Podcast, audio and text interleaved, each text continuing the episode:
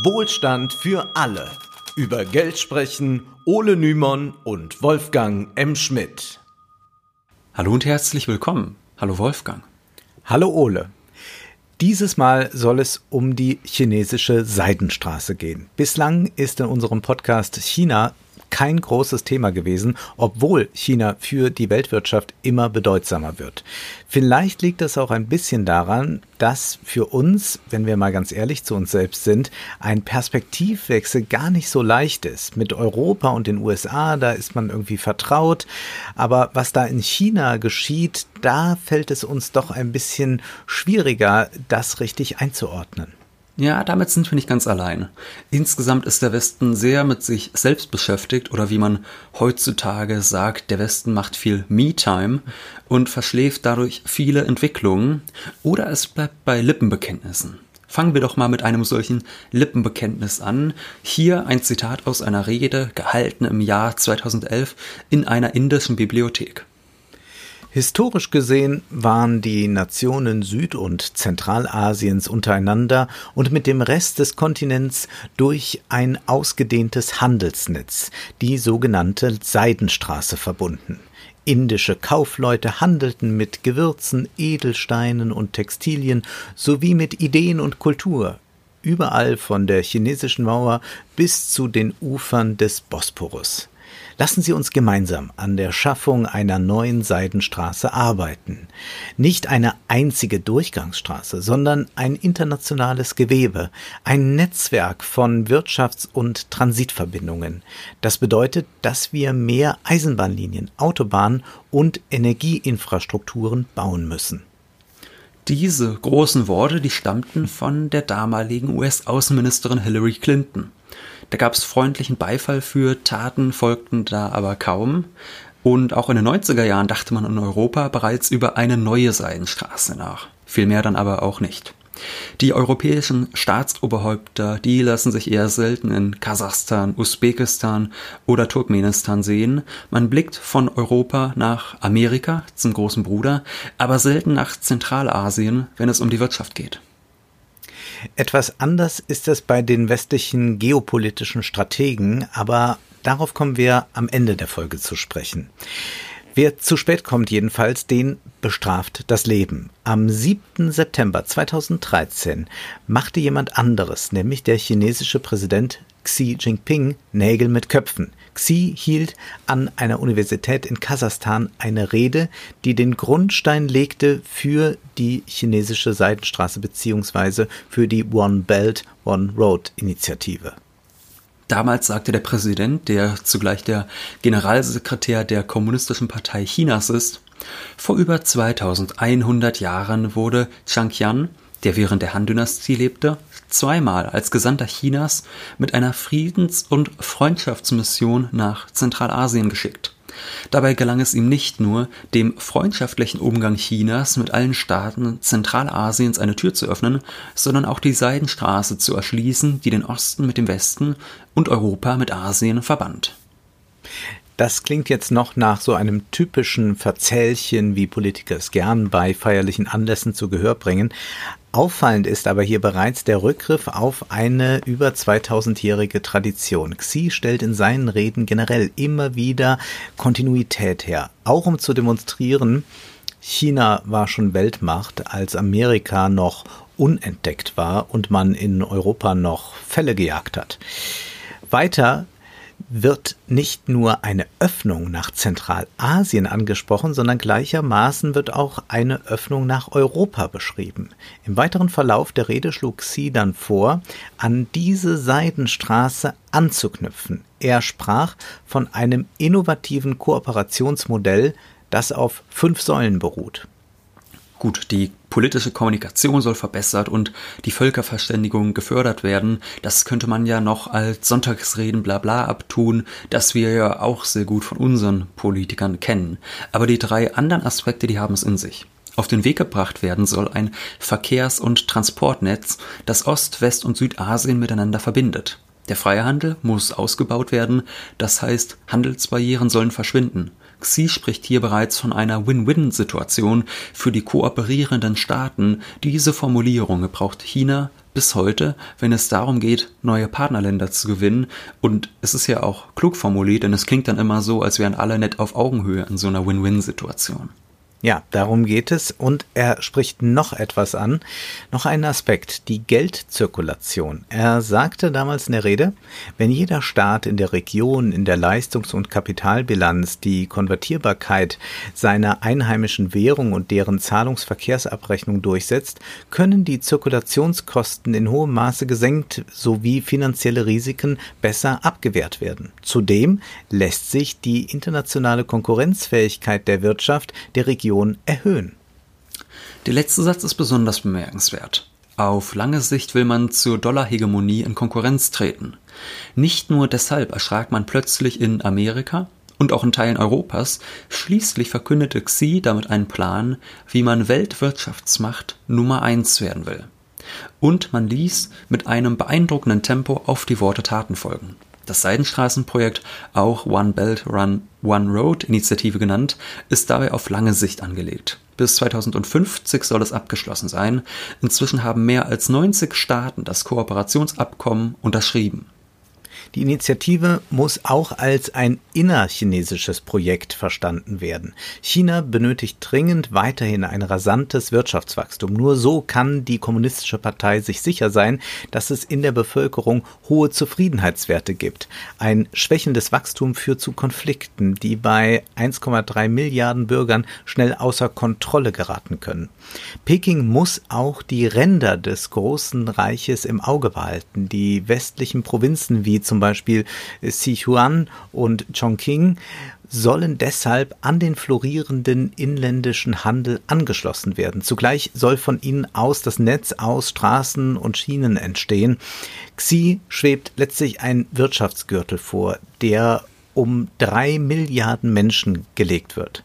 Und das ist dann der größte Markt der Welt. Wichtig für das Verständnis ist, dass es sich nicht um eine einzige Seidenstraße, sondern um mehrere handelt, die über Wasser und Land führen.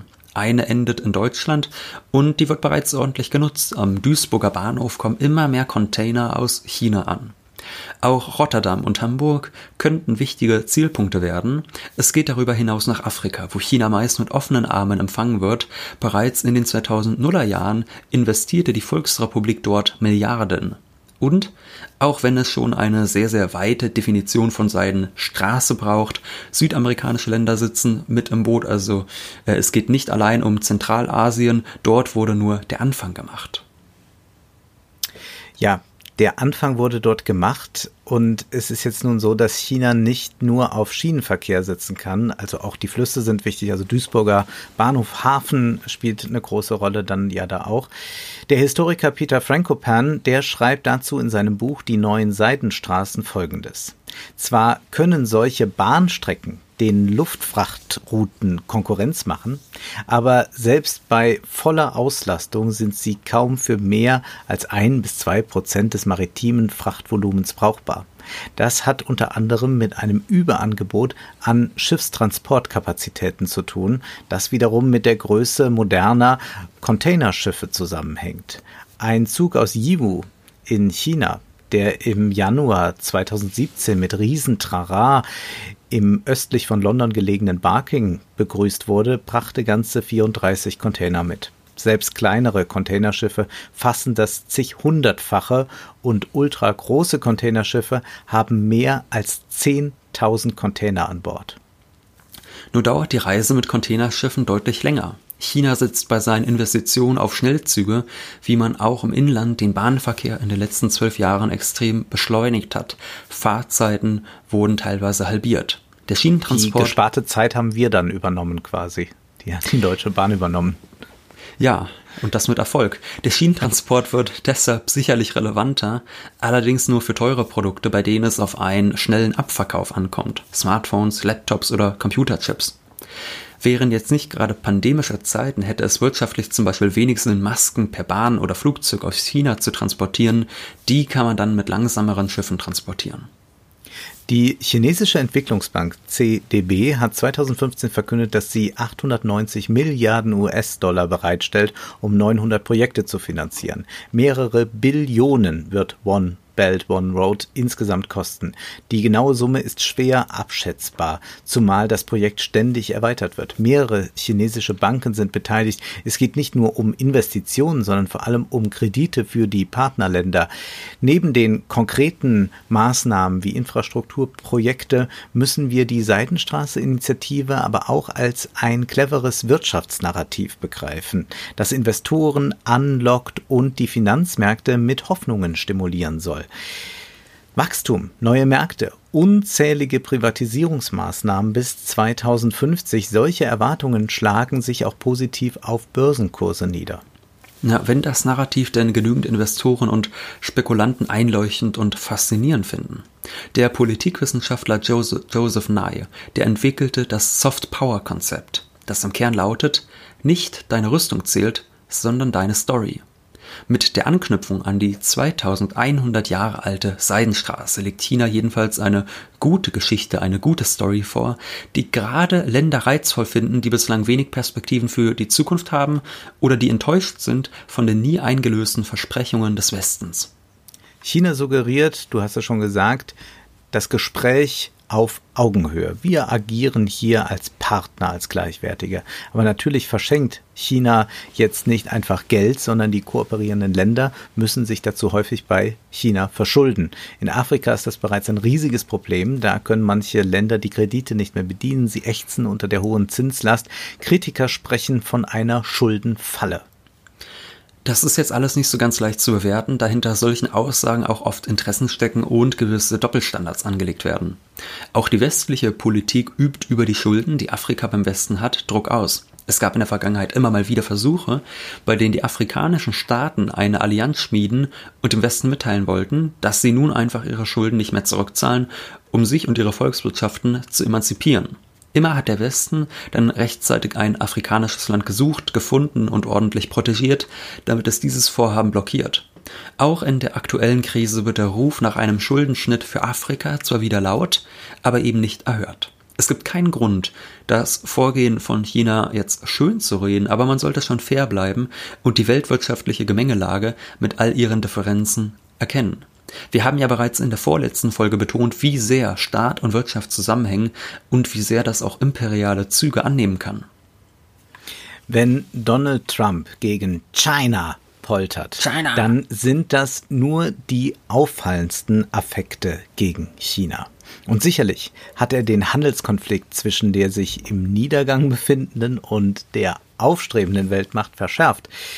Doch mit Joe Biden würde sich das nur tonal, aber nicht in der Sache grundsätzlich ändern. Seit dem Beitritt in die WTO, die Welthandelsorganisation, im Jahr 2001 ist Chinas Wirtschaft immer weiter gewachsen. Und das hat viel Wohlstand diesem Land gebracht. Darauf kommen wir nochmal in einer neuen Folge irgendwann zu sprechen, dass wir mal diesen Aufstieg Chinas ein bisschen skizzieren. Damals ja, vor 2001, da wurde der WTO-Beitritt äh, Chinas noch von den USA unterstützt, ja geradezu forciert. Inzwischen bereuen dies aber viele in Washington, weil Chinas Wirtschaft inzwischen so stark ist, dass man nicht mehr sagen kann, ach ja, das ist so ein netter Juniorpartner. Ähm, und man hat jetzt nicht es mit einer Volkswirtschaft zu tun, die einfach mal so die westlichen Spielregeln akzeptiert und danach dann einfach funktioniert. Man glaubte damals an die Devise Wandel durch Handel. Das ist auch nicht falsch, nur umgekehrt. China führt den Wandel herbei. In der EU gibt es zur neuen Seidenstraße keine einheitliche Linie. Manche europäische Länder öffnen sich China gegenüber auf eigene Faust, so zum Beispiel der ungarische Präsident Orban. Schließlich verspricht China große Infrastrukturprojekte und Direktinvestitionen, zugleich auch den Import von in den Partnerländern produzierten Waren. Viele sprechen da schnell vom großen Ausverkauf von Europa, so zum Beispiel auch im Falle Griechenlands. Piräus, der Hafen von Athen, ist ein wichtiger Endpunkt der maritimen Seidenstraße. Dort soll zum Beispiel die Fracht verladen werden auf kleinere Schiffe für Regionalhäfen in Nordafrika oder eben für den Landweg. Schon vor der Verkündung der Initiative im Jahr 2008 konnte China in Piräus vor Anker gehen.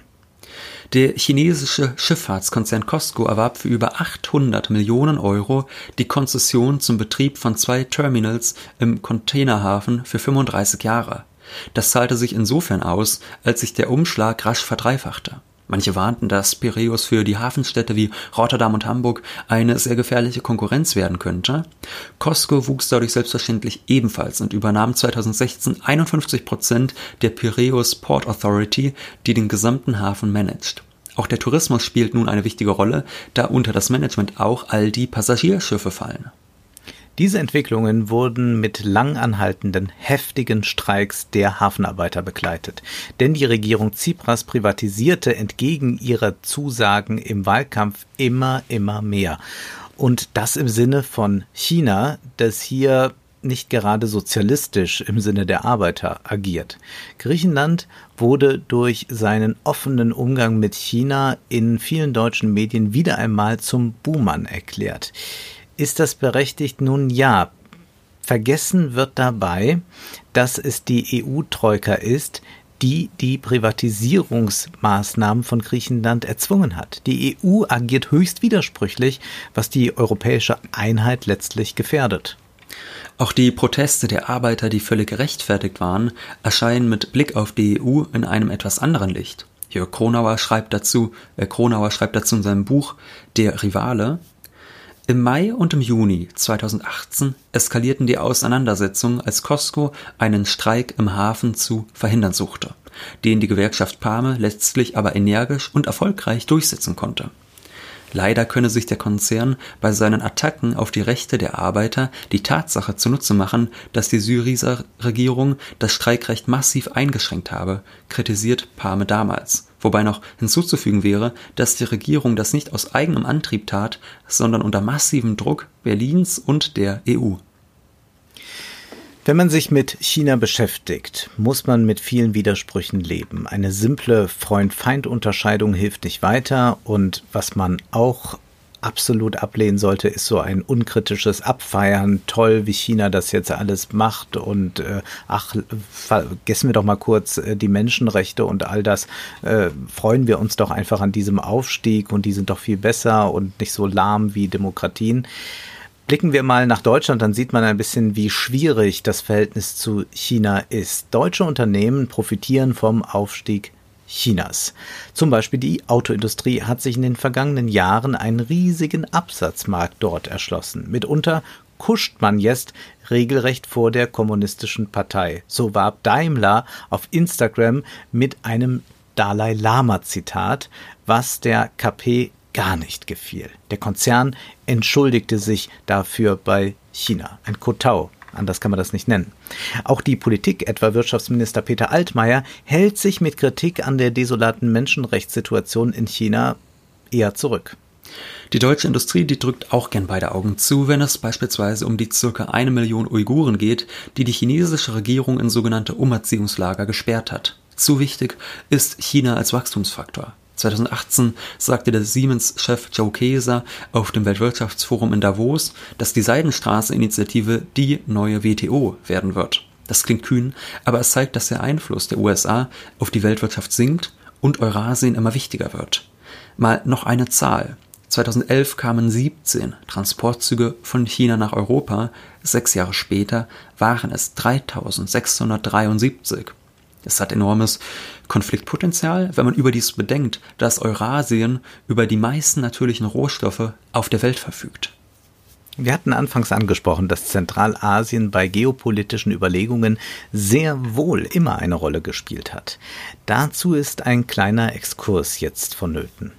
1890 publizierte der US-Admiral Alfred Thayer Mahan seine bis heute wichtige These über die Bedeutung der Meere Nämlich, wer die Weltmeere beherrscht, beherrscht die Welt.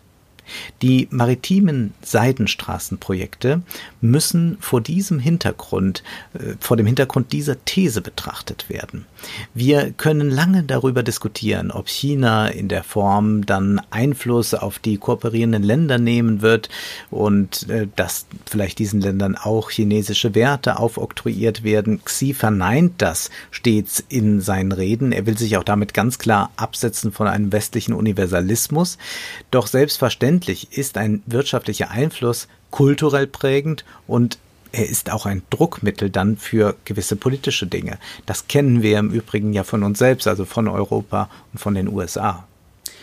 Gut, jetzt haben wir darüber gesprochen, wie wichtig die Weltmeere sind. Doch wie sieht es mit den Seidenstraßen in Form von Autobahnen und Schienensträngen aus, die durch Zentralasien nach Europa führen sollen? 14 Jahre nach Mayhem, 1904, wird eine weitere bis heute einflussreiche geopolitische These formuliert, und zwar von Halford Mackinder. Der britische Geograf interessiert sich nicht für die Weltmeere. Er sagt, Weltmacht ist, wer die Kontrolle über Eurasien hat.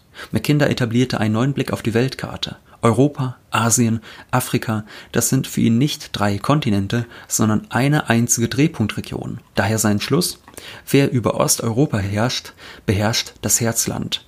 Wer über das Herzland herrscht, beherrscht die Weltinsel. Wer über die Weltinsel herrscht, beherrscht die Welt. Was China mit seiner One Belt, One Road Initiative verfolgt, könnte man als eine raffinierte Kombination aus Mahan und Mackinder interpretieren. Wir werden sehen. Während die Scharmütze jedenfalls im südchinesischen Meer immer aggressiver werden, hier kämpfen China und die USA gegeneinander, sucht sich die aufstrebende Weltmacht neue Wirtschaftswege, die immer auch politische Macht bedeuten. Geopolitik und Wirtschaft die sind untrennbar miteinander verbunden. Fest steht schon jetzt, wir müssen mehr nach China blicken und das wollen wir auch in diesem Podcast jetzt häufiger tun. Nun ist aber erst einmal Schluss für heute, denn Zeit ist Geld. Prosit. Das war Wohlstand für alle. Ihr könnt uns finanziell unterstützen über paypal.me-ole und Wolfgang oder über die in der Beschreibung angegebene Bankverbindung. Herzlichen Dank.